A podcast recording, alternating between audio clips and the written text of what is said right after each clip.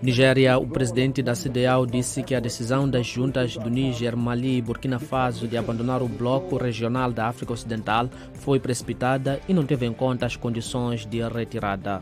Sudão, as Nações Unidas exortaram os países para não se esquecerem dos civis vítimas do conflito. A guerra de 10 meses provocou alertas de fome e deslocou milhares de pessoas. Senegal, grupos da sociedade civil apelaram à mobilização em massa contra o atraso das eleições presidenciais deste mês, delineando uma série de ações planeadas numa conferência de imprensa em Dakar.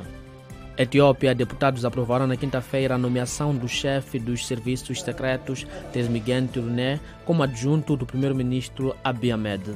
Costa do Marfim, os adeptos da equipa de futebol anfitriã estavam radiantes na quinta-feira, dizendo que a sua equipa já ganhou a taça.